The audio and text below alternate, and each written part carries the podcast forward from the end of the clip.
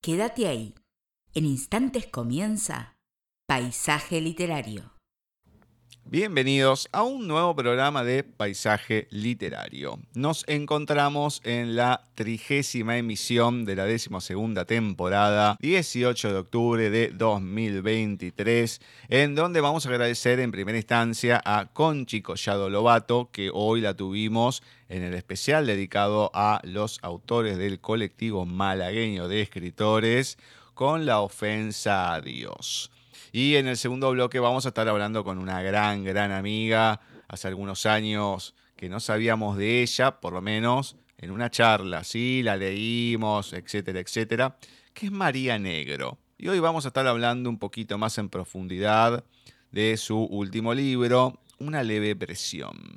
Literariopaisaje.gmail.com es nuestro correo. Gustavo Literario es el perfil de Facebook. Paisaje Literario la fanpage. Arroba Paisaje Literario en Twitter y arroba Paisaje Literario en Instagram. La página www.paisajeliterario.wixsite.com barra mi sitio. Como Paisaje Literario nos encuentran en Spotify, Spotify para podcast y demás. Y Paisaje Literario con los talentos de voz en YouTube. Así que ahí tienen todo para ir escuchando lo que vamos transmitiendo desde hace ya algunos años. Vamos a pasar a presentar a nuestra benevenita profesora Cecilia Giorgio y así dar comienzo a este nuevo bloque de lecturas. Muy buenas tardes, noches, Ceci. ¿Cómo va todo por ahí? Muy bien, Gus. Todo tranquilo por ahora. Bueno. Un miércoles más.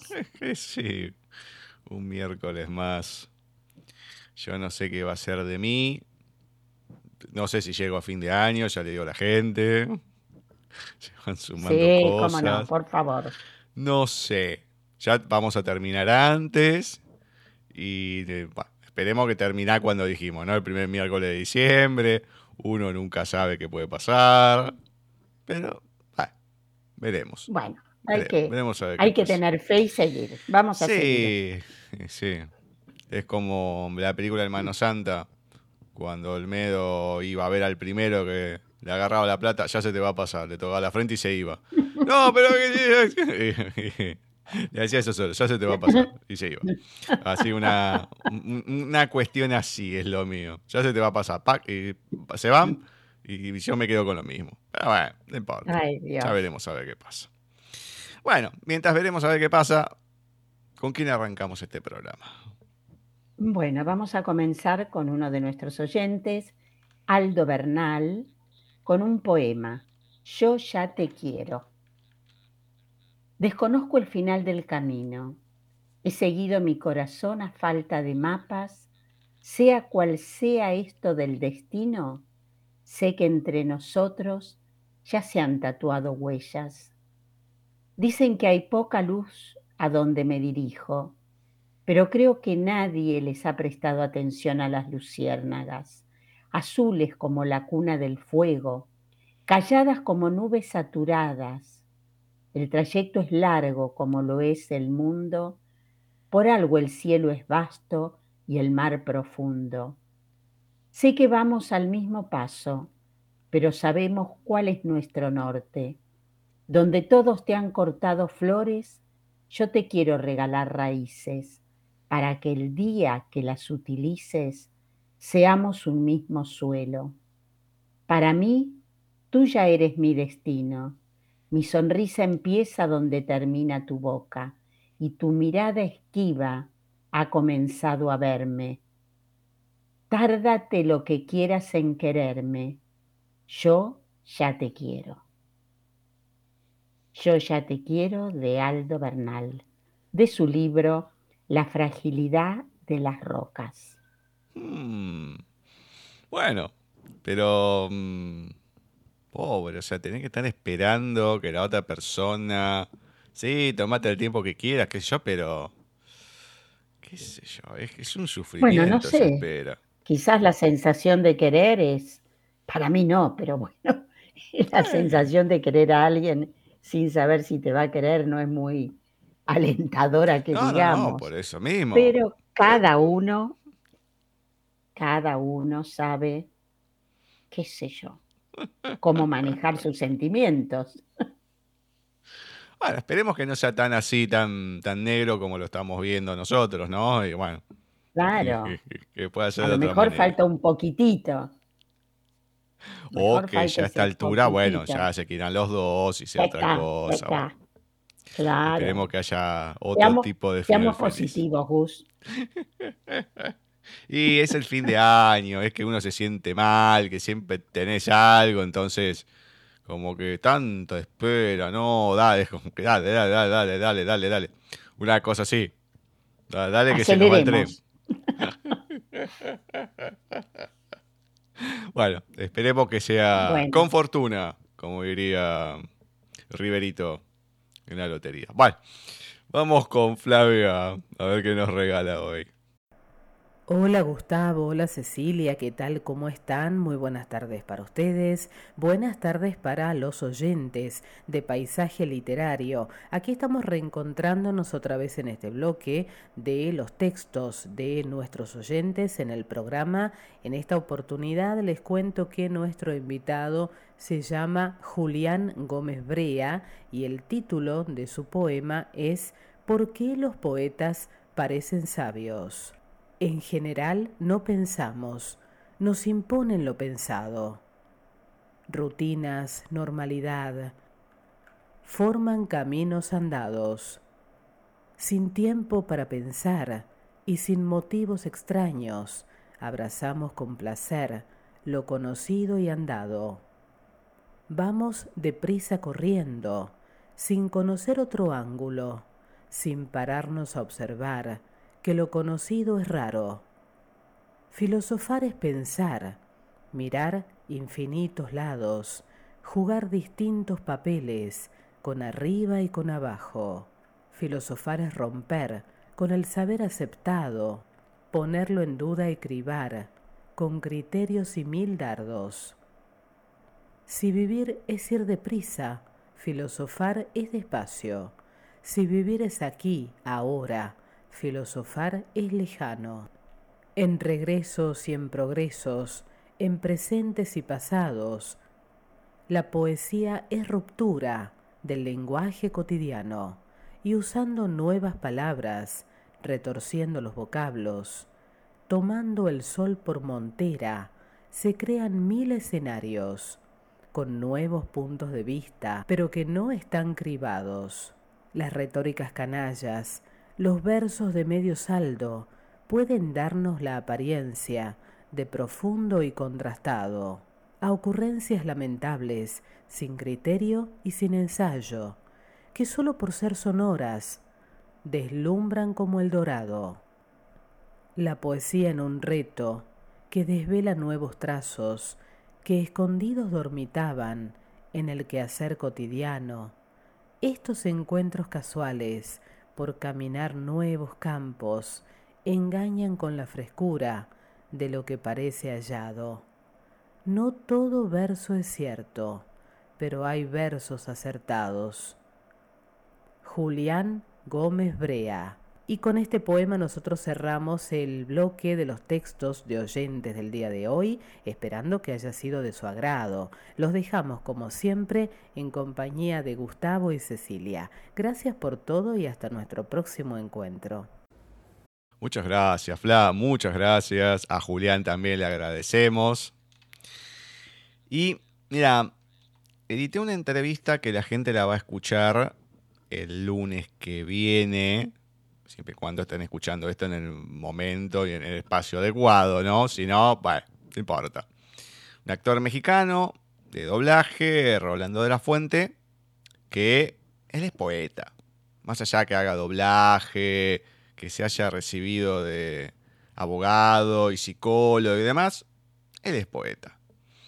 Y hablamos, o él hablaba, de la mediocridad de la poesía hoy en día, que todo el mundo escribe, que todo el mundo tal cosa, pero poesía, poesía o, cosas que valgan la pena, y hay muy poco. Entonces acá vamos viendo un poco este mismo mensaje, también que esto que digo lo van a escuchar los que lo escuchan siempre así cronológicamente el próximo lunes, pero esta cuestión, sí, ¿no? de, de la poesía, que una cosa es la poesía, otra cosa es filosofar, etcétera, etcétera, etcétera. Pero eh, hay cosas que te vas encontrando que vos decís, eh, es raro, esto es poesía, no lo es. Puede ser por la estructura, puede ser por lo que está escrito, eh, o cómo lo, escriben, de la forma, de, con las palabras, qué sé yo. No sé, no todo, o sea, puede ser la estructura de la poesía, pero no todo es poético. Eso estoy seguro. No, totalmente. Y yo te lo comenté que buscando para nuestra, nuestra parte de poetas argentinos, poetas nuevos, y te soy sincera, no me gustó nada, nada de lo que encontré en poetas del siglo XXI. O yo no lo entiendo o yo no lo entiendo. Eh, mirá que, a ver, puedo comprender una poesía que no es la, típica, ni pretendo la rima ni la métrica, porque yo tampoco eh, la escribo, no me considero poeta, me considero una persona que le gusta escribir poesía, pero el poema tiene que tener algo que, que te resuene, que te toque el alma.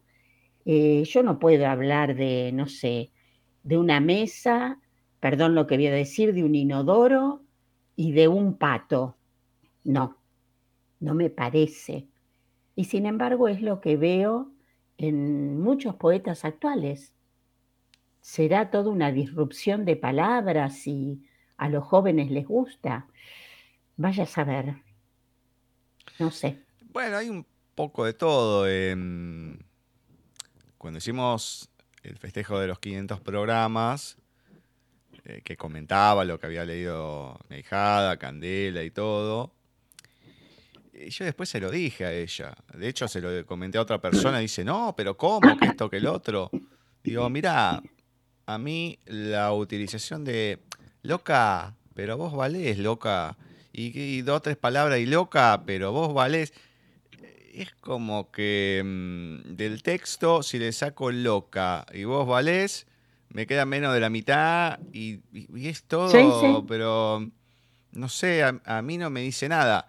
Es una escritura que, viene mutando. Acá, bueno, se leyó a Lorena Pronsky en su momento, después a Singuololo. Eh, parecido, pero son dos estilos distintos porque Lorena Pronsky es más visceral, Singololo es un poco más del sentimiento, es, es diferente. Pero es ese tipo de escritura que se da, que, no es de lo que se venía dando de antes. No, no, es cuento, no es relato, no es poesía, qué sé yo.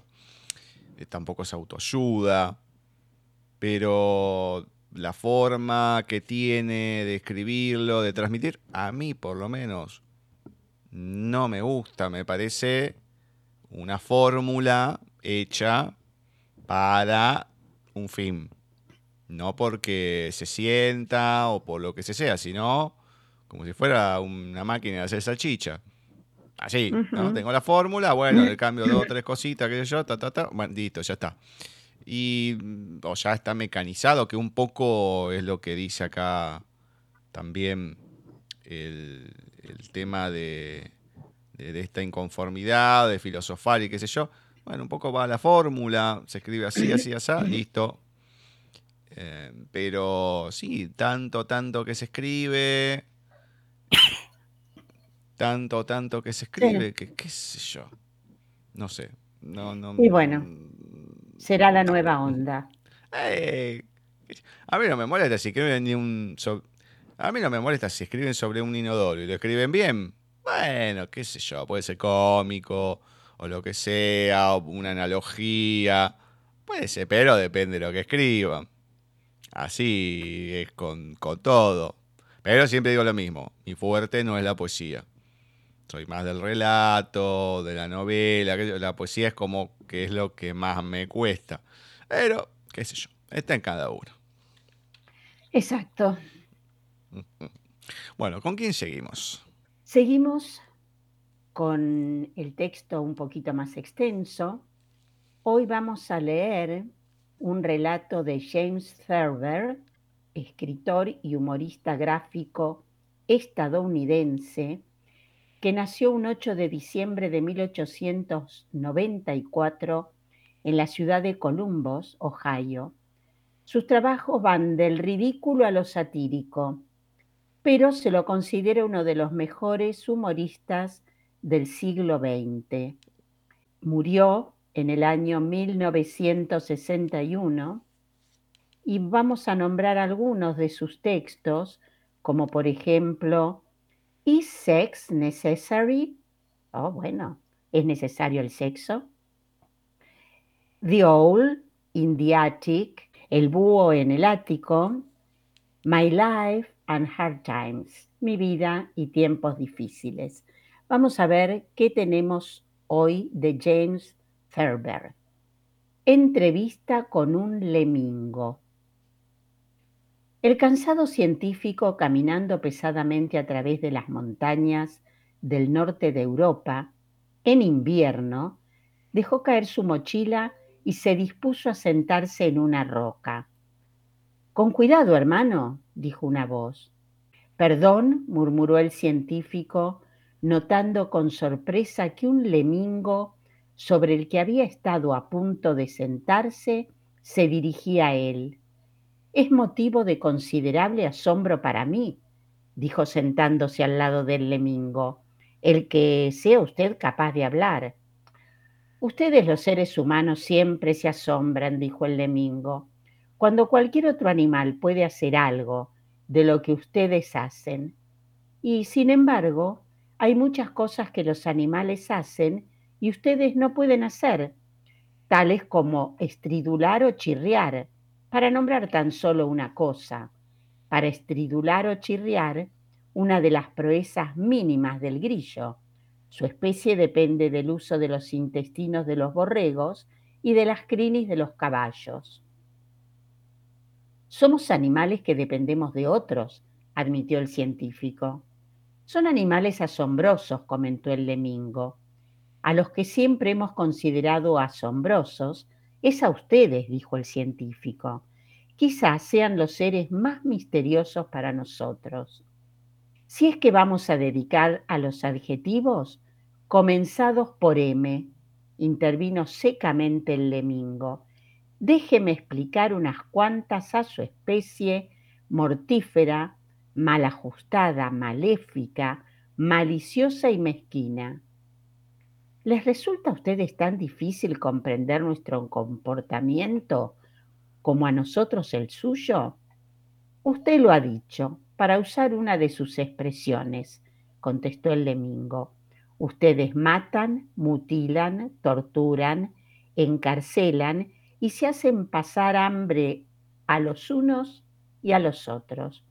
Cubren la madre tierra, que da los alimentos, con cemento.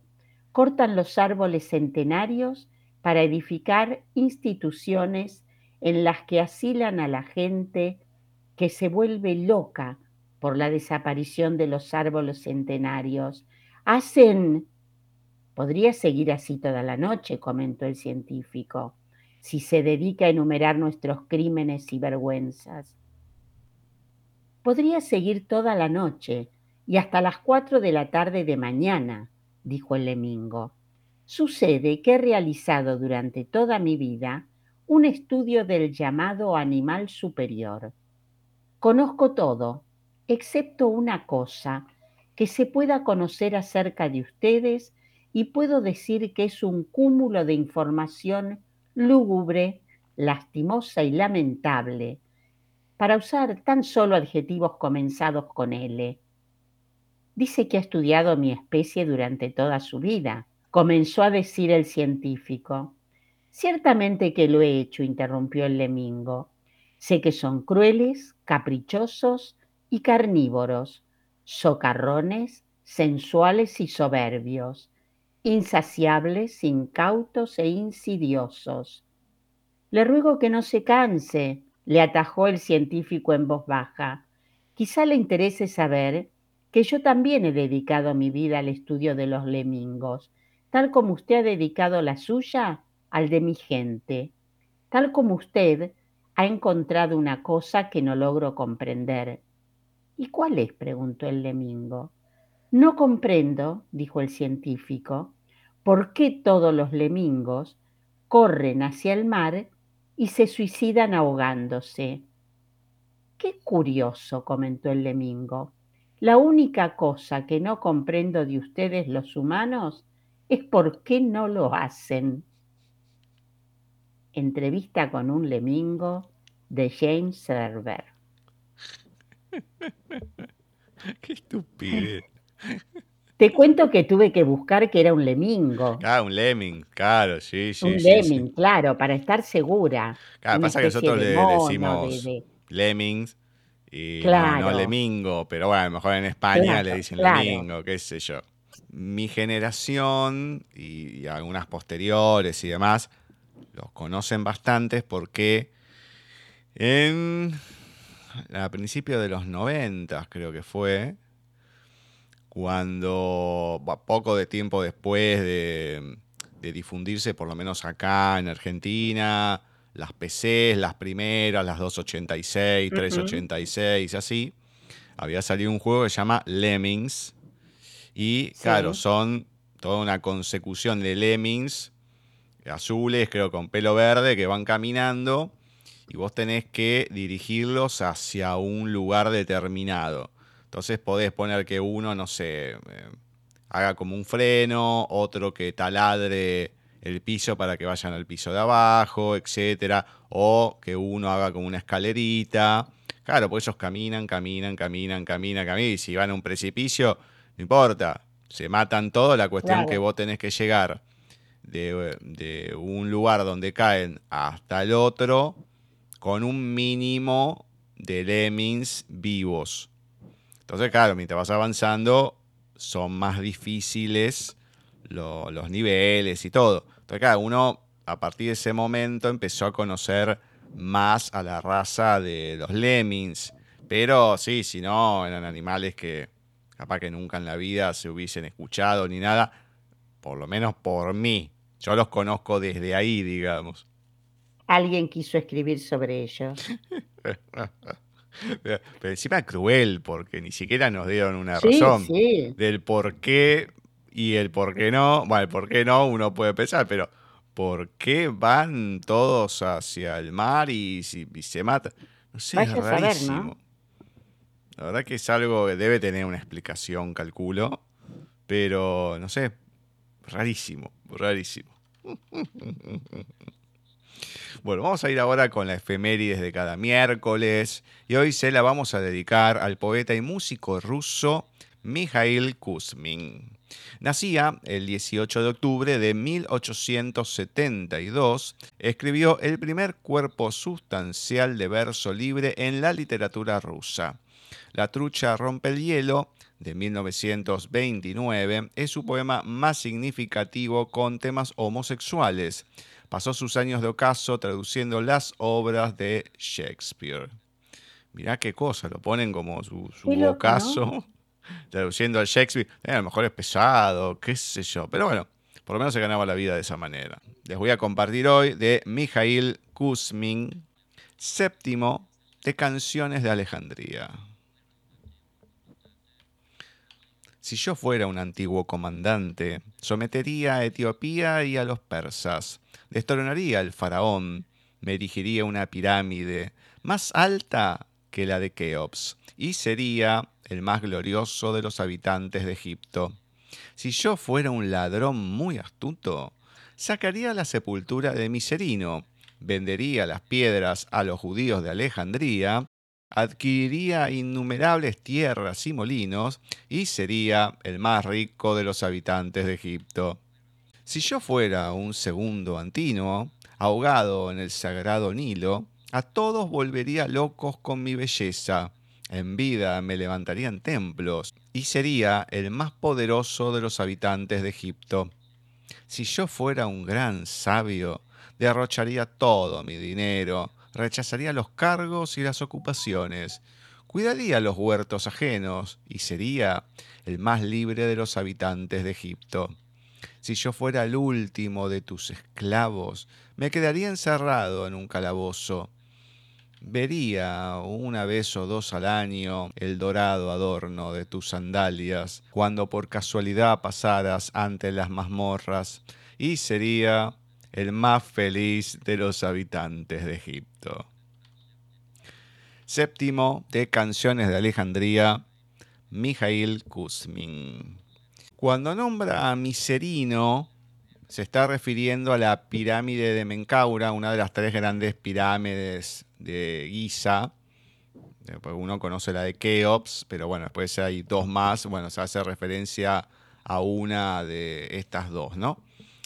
Qué mm, texto raro y además de ser raro, es como que parece de, actualidad, porque nombra a los judíos, nombra a los persas, es como que casi, casi, casi, no te digo qué es lo que está sucediendo ahora, pero son todos los que están interviniendo en esta última guerra. Sí, a mí me llama la atención este, eh, la última parte, ¿no? Cuando habla que le encantaría ser el último de los esclavos. Dice cuando por, eh, bueno, me encantaría eh, vería una vez o dos al año, me quedaría encerrado en un calabozo, y vería el dorado adorno de tus sandalias cuando pasaras ante las mazmorras y sería el más feliz de los habitantes de Egipto. Ahí me quedé choqueada. Calculo que por ser el último esclavo y que no, no haya más. Puede ser. O que es, no sé, estaría en rebeldía y no haría nada y preferiría estar encarcelado sí, sí, puede antes que otra cosa porque empieza por la libertad y sí, bueno, ser más libre de todo, no sé. no sé, no sé. Pero puede ser por el lado de ser el último de los esclavos. Puede ser. Y que, ya no haya más, ¿no? Bueno, eso sería importante, por lo menos tener, decir, bueno, ya está, se terminó acá. Soy yo el último, claro. Sí, es probable. Raro, raro. No hay tanto que haya encontrado de Kuzmin, pero bueno, por lo menos una muestra bueno, de lo que Para conocerlo está muy bien. Sí. Para muestras hace falta un botón y acá tenemos una muestra, por decirlo de alguna manera. Perfecto. ¿Con quién arrancamos la recta final? Bueno, como cada miércoles de este octubre, con José Hernández en su Martín Fierro. Hoy voy a abordar el canto 2, que es donde el autor o el personaje Martín Fierro evoca eh, la vida de Gaucho en su época feliz y lamenta las desgracias actuales eh, porque ya está la amenaza del servicio a la frontera. Canto 2. Es un salto al pasado este. Ninguno me hable de penas porque yo penando vivo, y naides se muestre altivo, aunque en el estribo esté, que suele quedarse a pie el gaucho más alvertido. Junta experiencia en la vida hasta para dar y prestar. Quien la tiene que pasar entre sufrimiento y llanto, porque nada enseña tanto como el sufrir y el llorar. Yo he conocido esta tierra en que el paisano vivía, y su ranchito tenía y su mujer y sus hijos. Era una delicia ver cómo pasaba sus días.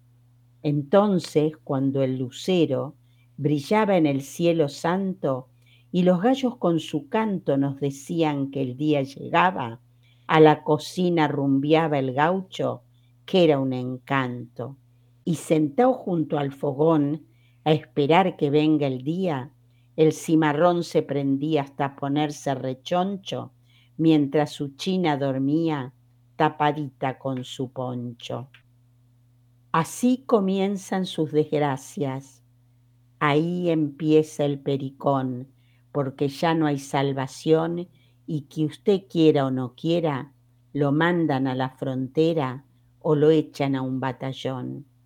Ansí empezaron mis males, lo mismo que los de tantos. Si gustan en otros cantos, les diré lo que he sufrido. Después que uno está perdido, no lo salvan ni los santos. Este Martín Fierro nuestro, qué hermoso que es.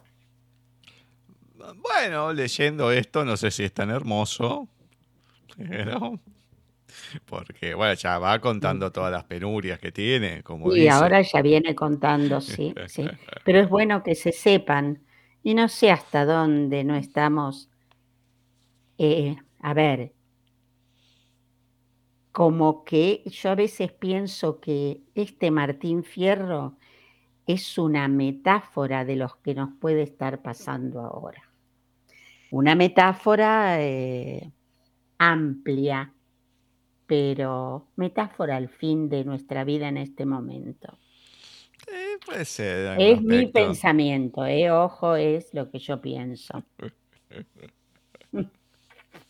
Más o menos. Bueno, dicen que todo es cíclico, así que sí.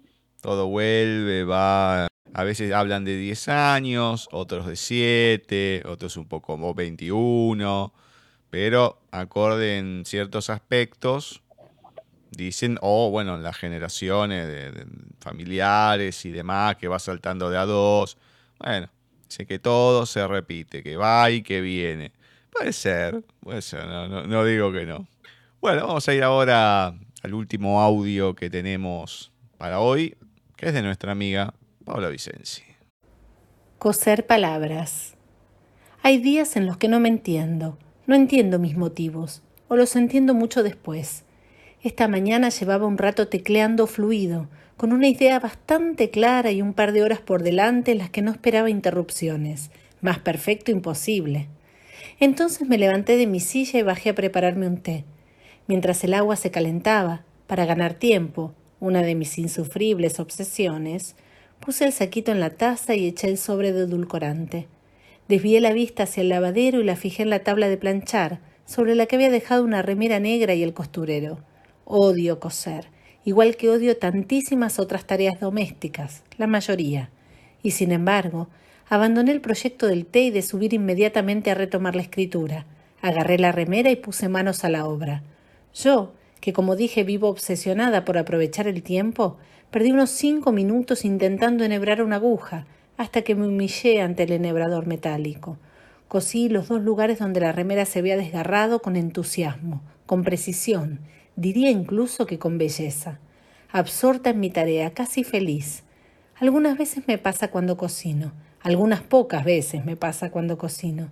¿De dónde sale ese amor, esa entrega, si vivo gritando a los cuatro vientos que en caso de poder no lo haría nunca más? Terminé de coser, doblé la remera y vacié el contenido del costurero encima de la mesa. Poco a poco empecé a ordenar. El metro de hule, las bobinas de hilo, los pedacitos de elástico, los alfileres de gancho, los dedales. Al guardar los botones, recordé que en la casa de la tía Ángela jugábamos a la lotería por monedas, completando los cartones con botones tan dispares como esos. Busqué unos papelitos y los doblé, para pinchar en ellos las agujas sueltas, y entonces me acordé de la aversión supersticiosa de mamá si mi hermano o yo recogíamos algún objeto puntiagudo por ahí. Cerré el costurero, puse el agua en la taza, subí a escribir esto que estoy escribiendo. Hay días en los que no entiendo mis motivos y hay días en que apenas pasa un rato y ya lo sé. Muchas gracias, Pau. Muchas, muchas gracias. Y yo estoy convencido que la vida es una consecución de sinsentidos. Yo estoy convencidísimo de eso, que hacemos cosas que no tienen sentido una tras otra, tras otra, que a veces pasan y decís, ¿por qué hice esto? También a lo mejor el día de mañana tienen un sentido o no, no sé. ¿Por qué pasó así? ¿Por qué fue esto? A veces pensamos que tiene un sentido y no lo tiene. Para mí es una consecución de sinsentidos la vida. Termina siendo eso.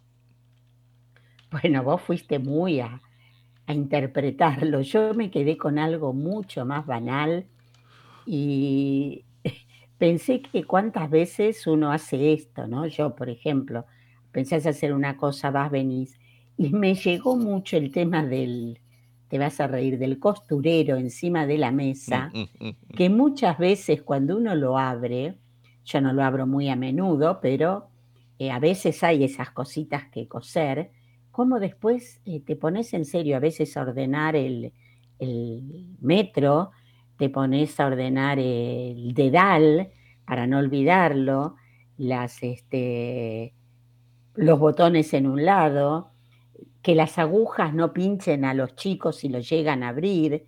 Realmente eso me, me trajo un poco a la realidad de cada vez que uno hace estas cosas. Yo acá mm, hay dos costureros, uno abajo, que lo usaba de emergencia, mi vieja y todo, que es un tupper, en realidad. Es un tupper común y corriente, que no sé si tenía ese fin o no, porque tiene como eh, separaciones y demás. Bueno, y ahí ponía varias cosas, tenía para levantar y abajo había un, retazos de tela, etcétera, etcétera. Sí, sí, sí, sí. Y en la pieza de mi tía hay uno que es hermoso, todo de madera, que tendría para cerrarlo con llave, la llave andás a ver si, si sigue existiendo, pero vos tenés como un tamborcito y eh, para abrirlo, porque muchos no saben abrirlo, ¿no? Por ejemplo, mi sobrina, tío, ¿cómo se abre esto? ¿Qué sé yo? Y me río. Porque ese tamborcito lo tenés que correr un poquito hacia el costado y ahí abre, no es solamente meterle la llave. Pero claro, voy a decir, bueno, está así, lo abro, no, está con llave, están con llave. Y nada, es correr un poquito, no me acuerdo si derecha o izquierda del tamborcito, pack y abre. Pero es un costurero que seguramente era de, del nono, o sea, de, padre, de mi vieja y de mi tía, o sea, debe tener más de 100 años eso. Eh, miles de cosas tiene y sí, siempre mi tía lo tuvo súper ordenado, es grande, entonces vos tenés un montón de carreteles de hilos de un montón de colores, el, metro, bueno, etcétera, etcétera, etcétera, pero a mí ese es, me, encanta como costurero, es más que un costurero para mí, pero claro, son de, hace más de 100 años atrás. Es meterte en el pasado, es lindo. son cosas, mi tía sí lo usaba bastante. De hecho, acá está la tijera desastre del nono, que agarras esa tijera y podés matar a cualquiera porque... Seguro. Esa tijera tiene, no te digo un metro, y no sé, debe tener casi un metro de largo. Es un tijerón que yo creo que le podés cortar la cabeza tranquilamente a uno. Porque claro, bueno, con bueno, eso. En su lugar, no la toques. No, está ahí metida, olvídate. Pero claro, con eso eh, cortaban el tema de los trajes y demás, y necesitabas algo largo. Claro, no iban con una tijerita china, precisamente, que metida la tenía. No, Digo, no. ¿Cómo podés usar eso? A mí la tijerita china siempre me rompió los dedos, me los tajió todos. Y bueno, mi tía usaba la tijerita china, una más grande, no tan, tan, tan chiquita pero ese tijerón nunca lo vi que nadie lo usara. Pero bueno, es del nono, como está el violín. Una vez una de mis hermanas me dice, no, no, no dejas que una de mis hijas quiera aprender violín, que yo digo, estás mamado. te voy a dar ese violín. No es un Stradivarius.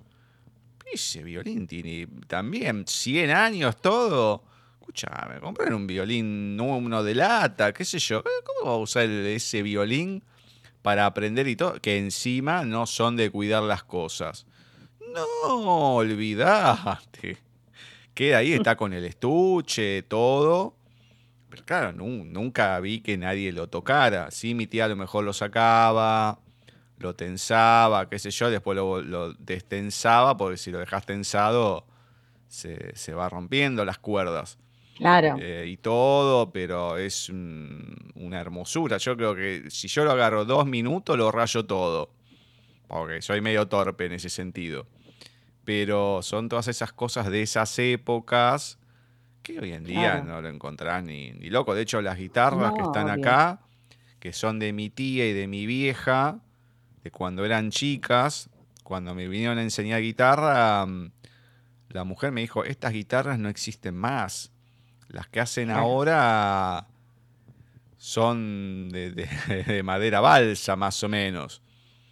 Esto son, es una buena madera. Pero claro, no tienen 100 años, pero tendrán 70 por lo menos.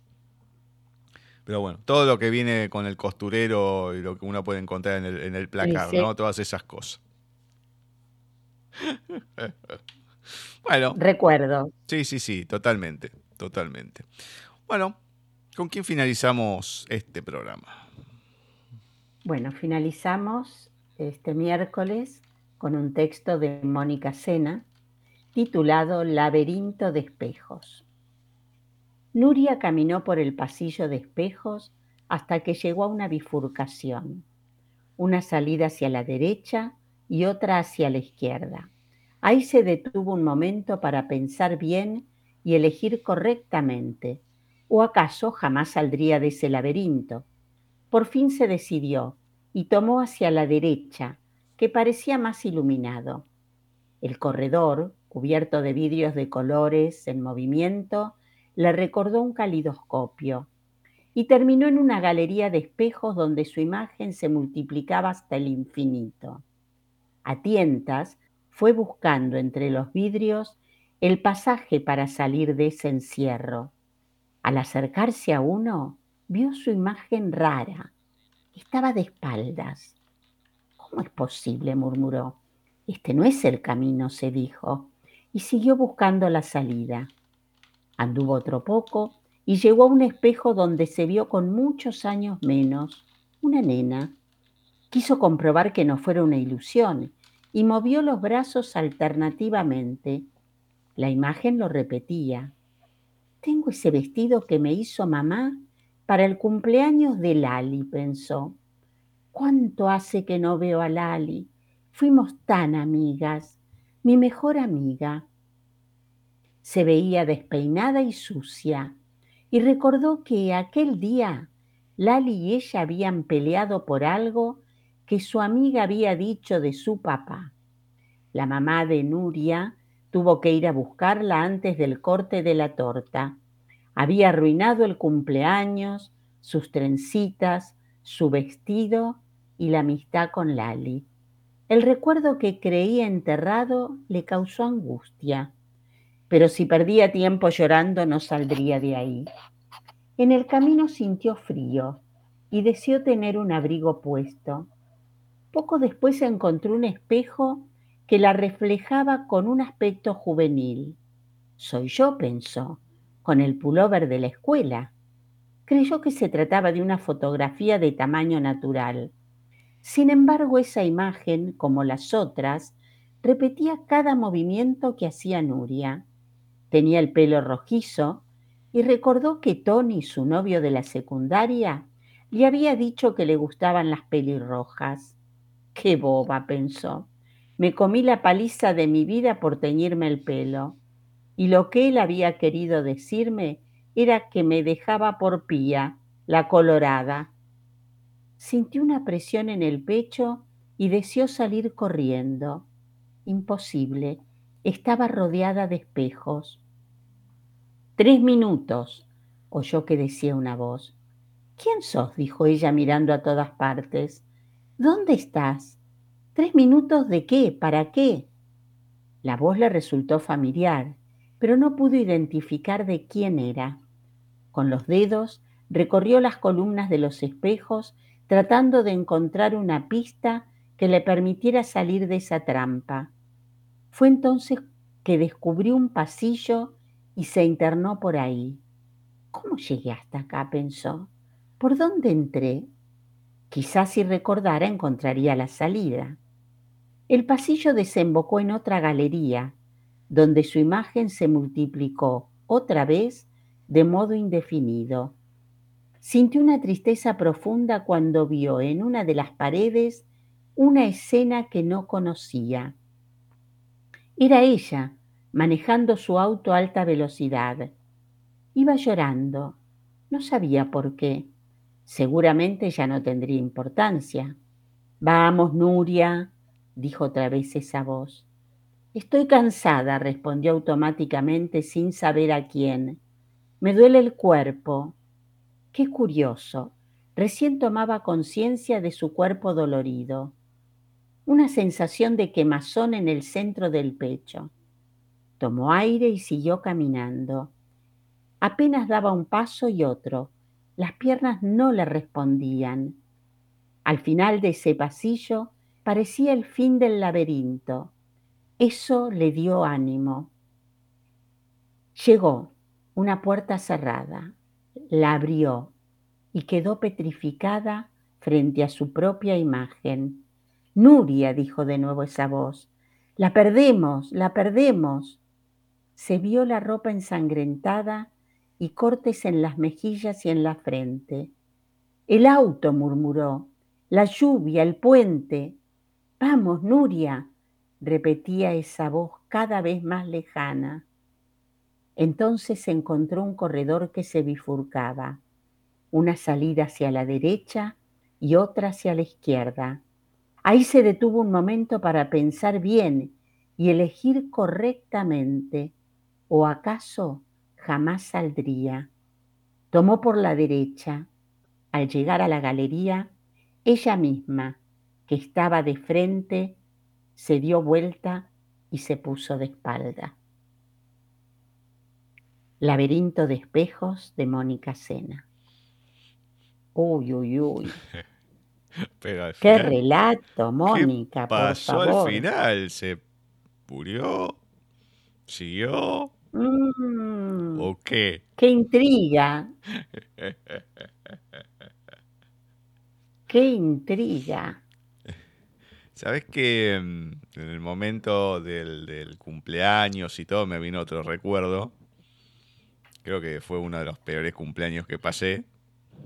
En, era la casa, yo no sé si era de los abuelos de uno de los, de los chicos, no me acuerdo.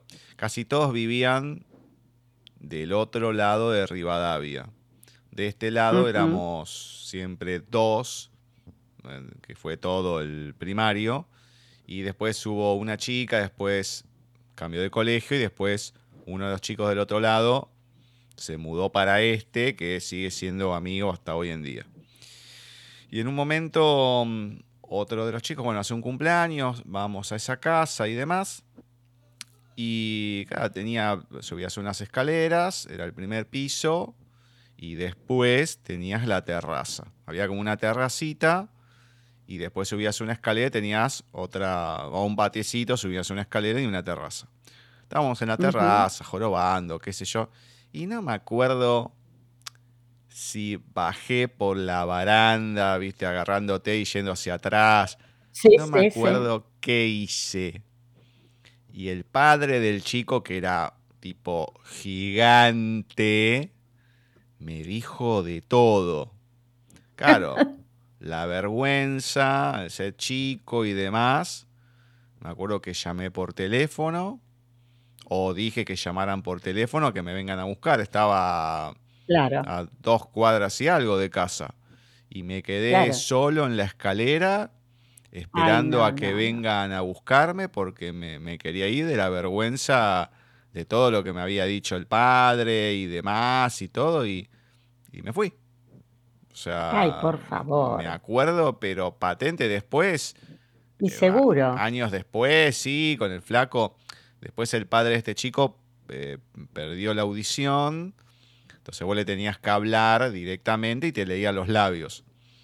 Y no, nada que ver. Bueno, uno tenía otra edad y todo, qué sé yo, no, no, no pasaba nada. Pero me acuerdo de esa situación si patente. fuera Era la hoy. época. eh, recién había salido en video la película Top Gun. Ajá. Y, eh, y la habían alquilado y me acuerdo que varios estaban viendo Top Gun, otros estábamos jugando, qué sé yo. Y no habré durado, no sé, una hora. Habré estado como mucho en el cumpleaños. Pero me acuerdo de Qué estar jugando ahí en la terraza, qué sé yo. Creo que bajé así y me dijeron de todo, bueno, adelante de todo el mundo y bueno, la vergüenza y todo. Dije, no, no, me voy. Eh, y no, obviamente que uno no tenía la edad para pegar un portazo y dice, al carajo, ¿no? No, Pero bueno, no, obvio. pero me hizo acordar a eso, esa situación del Mirá vos. cumpleaños y todo. Digo, bueno, no por un comentario, pero por algo parecido también. Yo me fui de un cumpleaños bastante, bastante frustrado. Ay, Dios. Pero bueno, veremos si alguna vez nos enteramos bien de, qué pasó con Nuria, si se fue, si se quedó o qué hizo. Le vamos a preguntar a Mónica. Sí, totalmente. En el próximo bloque vamos a tener a una amiga que hace mucho, mucho tiempo que no charlamos con ella, pero sí la hemos leído muchas veces, que es María Negro. Oh, qué lindo. María Negro tuvo algunas publicaciones en el medio, lo que pasa es que entre una cosa, la otra, tanta gente, cuando te enterás, bueno, pasaron dos, tres años y bueno, y ahora vamos a estar charlando con ella del último libro que sacó, que es uno de cinco relatos, una leve presión, pero bueno, que hablamos de, varias cuestiones. Pero siempre es una, una delicia poder hablar con, con, María por la manera de ser, por la manera de expresarse, por lo que escribe. Bueno, es muy, no sé si muy visceral, pero es muy crudo lo que ha escrito. Así que ahora en el próximo bloque vamos a estar hablando con ella.